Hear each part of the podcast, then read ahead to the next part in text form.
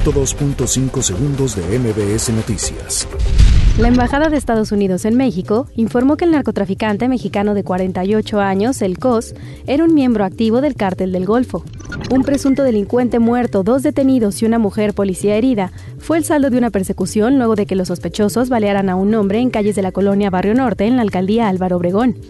Elementos de la Fiscalía de Chihuahua detuvieron en Ciudad Juárez a José Luis G., de 31 años, presunto responsable del robo a la Casa de Moneda en la Ciudad de México, registrado el año pasado. El embajador de Estados Unidos en México, Christopher Landau, se reunió con Adrián Levarón, a quien escuchó y ofreció todo el apoyo del gobierno estadounidense para dar seguimiento al ataque contra su familia. La bancada del PAN en el Senado informó que el Poder Judicial admitió la demanda que presentó contra la elección de Rosario Piedra como presidenta de la Comisión Nacional de los Derechos Humanos. En la Cámara de Diputados continúa la polémica por la puesta en marcha del Instituto de Salud para el Bienestar, el alza en el cobro de cuotas de recuperación y las dudas respecto a si todos sus servicios serán o no gratuitos. Madres y padres de los 43 normalistas rurales desaparecidos de Ayotzinapa reconocieron avances en la búsqueda de sus hijos en los últimos 13 meses.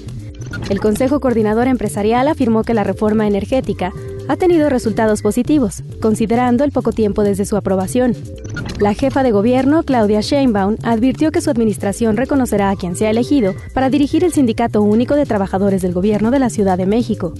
Las autoridades iraníes negaron la madrugada de este viernes las informaciones de que un misil iraní derribó un avión ucraniano con 176 personas a bordo. 102.5 segundos de MBS Noticias.